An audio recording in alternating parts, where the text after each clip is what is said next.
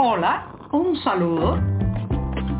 Les habla Joanny Sánchez, cubana, periodista, ciudadana, y les traigo este cafecito informativo recién colado y sin azúcar para despertar.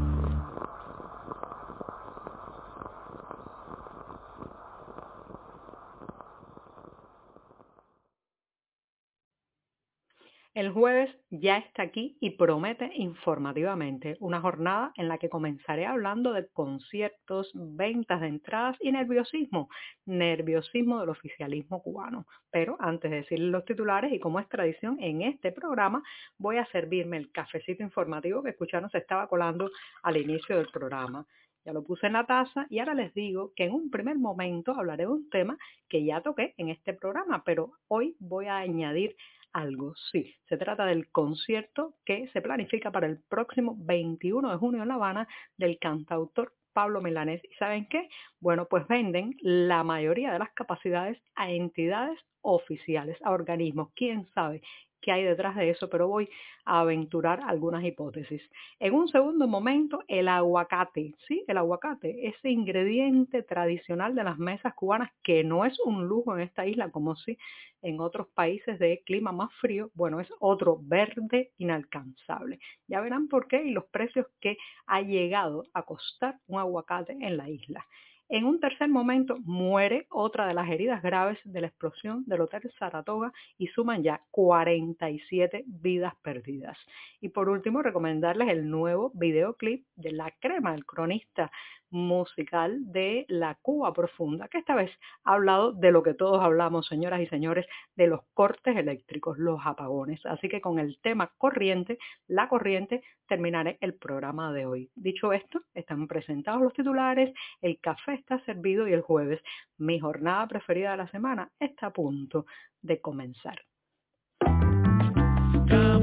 Estamos contigo de lunes a viernes a media mañana cuando el café se disfruta mejor. Comparte conmigo, con tus amigos e infórmate con este cafecito informativo.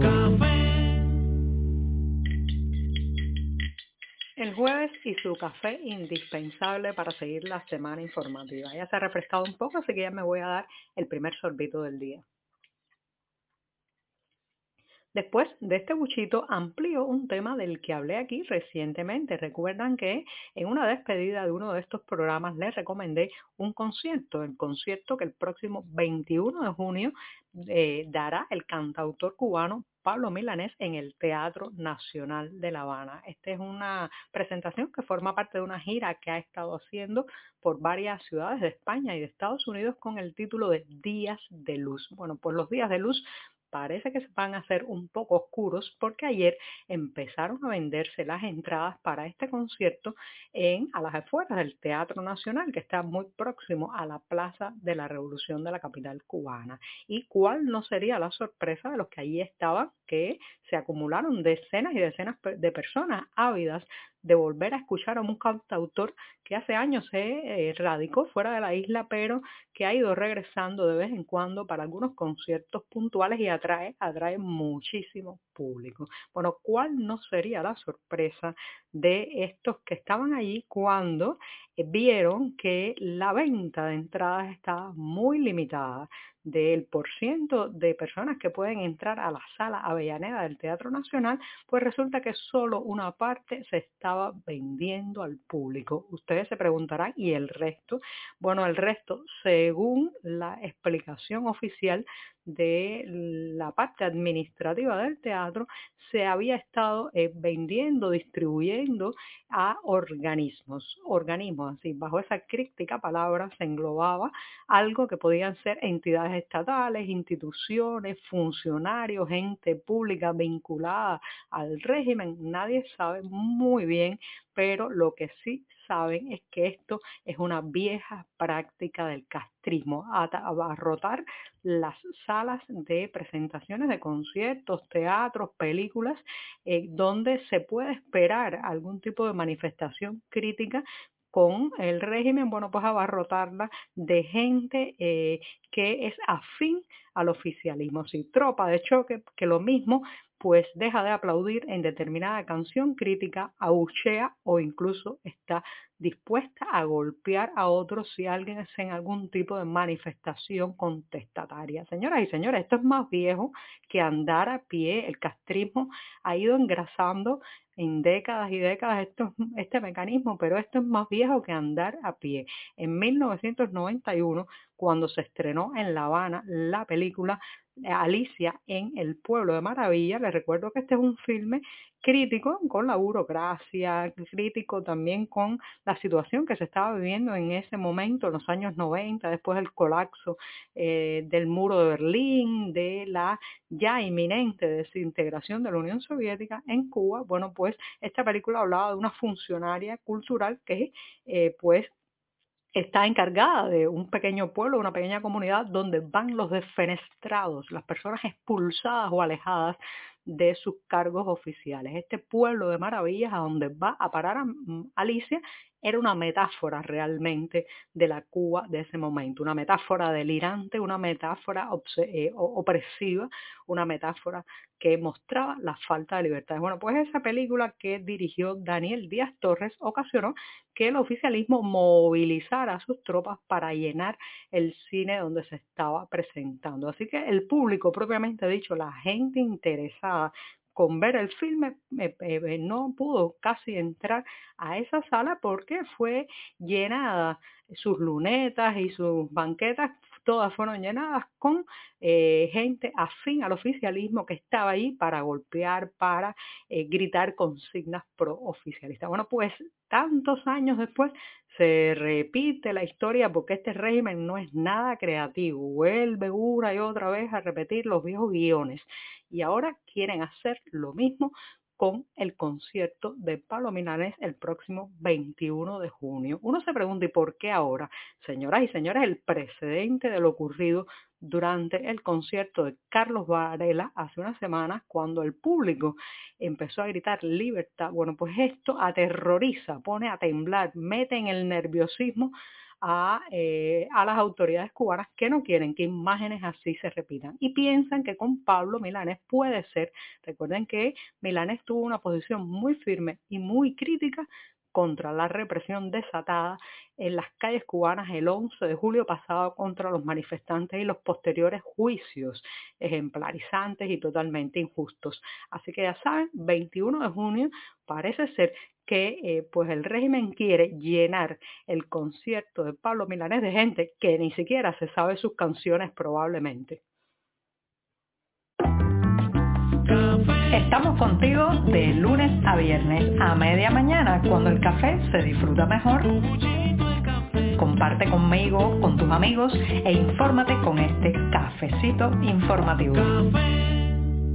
Del aguacate, del aguacate se ha dicho y se ha escrito mucho en los últimos años, especialmente en las naciones que importan este producto desde otras y llega allí a sus suelos a través de rutas que muchas veces están marcadas por la explotación, la deforestación y otras prácticas, otras prácticas nefastas. Pero lo cierto que en el caso cubano el aguacate tiene otras connotaciones. Aquí en nuestro país nunca ha sido un lujo comerse un aguacate, es algo muy común que en el verano tras las lluvias de mayo y junio, bueno, pues las mesas cubanas se llenen de aguacates. En los años buenos son tantos que a veces no alcanzan las bocas para comerse todas las producciones de las matas cubanas y bueno, pues el aguacate termina en los años pasados pudriéndose en las tarimas, tomado por muchas ingeniosas personas para eh, sustituir al faltante champú para lavar el pelo y en otras eh, prácticas pues que nada tienen que ver con la comida. Por eso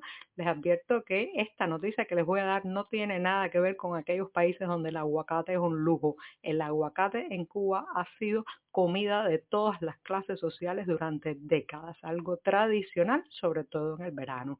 Pero este verano es peculiar porque ya comerse un aguacate en Cuba no será lo mismo. Ah, eh, ahora pues se cotiza, o sea, se vende en los mercados eh, cubanos eh, por un precio que oscila entre 80 y 100 pesos una unidad. O sea, un aguacate que muchas veces ni siquiera es grande, es mediano o pequeño, cuesta un día de pensión o más para un jubilado en esta isla. Así como me escuchan, es prácticamente inalcanzable para la mayoría de los bolsillos que viven de una pensión oficial nada más o de un salario estatal.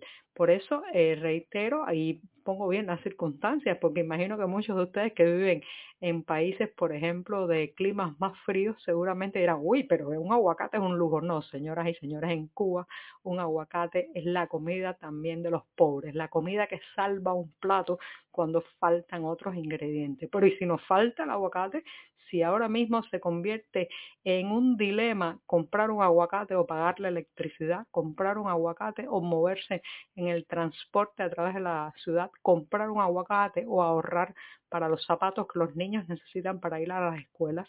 Esa es la actual situación también. También el aguacate se ha disparado y ahora vale casi como el dólar, ¿sí? Cerca de los 100 pesos cubanos. Como saben, el dólar, la moneda estadounidense, hace rato también superó esa barrera. Así que otro verde inalcanzable en nuestras vidas. Esta vez le tocó al aguacate. Lamentablemente, más de un mes después de ocurrida, la explosión del Hotel Saratoga se ha vuelto a cobrar una nueva vida. En total son 47 personas fallecidas en esa explosión después que se supiera ayer que Vanessa Sierra Suris, quien fue herida en ese momento, el pasado 6 de mayo en La Habana, falleció en las últimas horas. Según un reporte del Ministerio de Salud Pública, eh, pues la mujer de 44 años se encontraba en estado grave y con su muerte, reitero, ascienden a 47 las vidas perdidas en esa explosión. También hay que agregar que hasta el momento no se han dado resultados ni parciales ni totales de la investigación que debe estarse haciendo al, al, respecto de las causas que provocaron este lamentable incidente que reitero pues eh, no solamente está el tema de las vidas perdidas, también las casas destruidas en los alrededores, las personas lesionadas, las vidas truncadas y la conmoción nacional que causó el Saratoga, la imagen negativa que envió de Cuba al mundo como un destino turístico no seguro, porque es un espacio donde eh, el deterioro material, las violaciones, las violaciones de muchos protocolos y también, pues, como dice eh, una amiga mía, la, la realidad prácticamente pegada con saliva, pues hace que la vida humana esté en constante riesgo cuando se camina por las calles. Lo mismo el riesgo de que un balcón termine sobre nuestras cabezas hasta que un hotel explote. La Crema, ese cronista musical de la realidad cubana, lo ha vuelto a hacer. Esta vez ha puesto en acordes nada más y nada menos que el espinoso tema de los cortes eléctricos y los larguísimos apagones que cada vez pues se extienden más por la isla y están causando malestar social, incomodidad y un montón de problemas cotidianos. Justamente a esas dificultades, a la dificultad de no poder cocinar porque no hay electricidad y muchas familias solo pueden hacerlo a través de ese tipo de energía porque no tienen, por ejemplo, suministro de gas. Bueno, pues a todo eso la crema le ha hecho una canción que les recomiendo. La pueden ver a través de las redes sociales y especialmente de la plataforma YouTube. Y con esto sí que me despido hasta mañana viernes, cuando será el último cafecito informativo de esta semana. Muchas gracias. Por hoy es todo. Te espero mañana a la misma hora.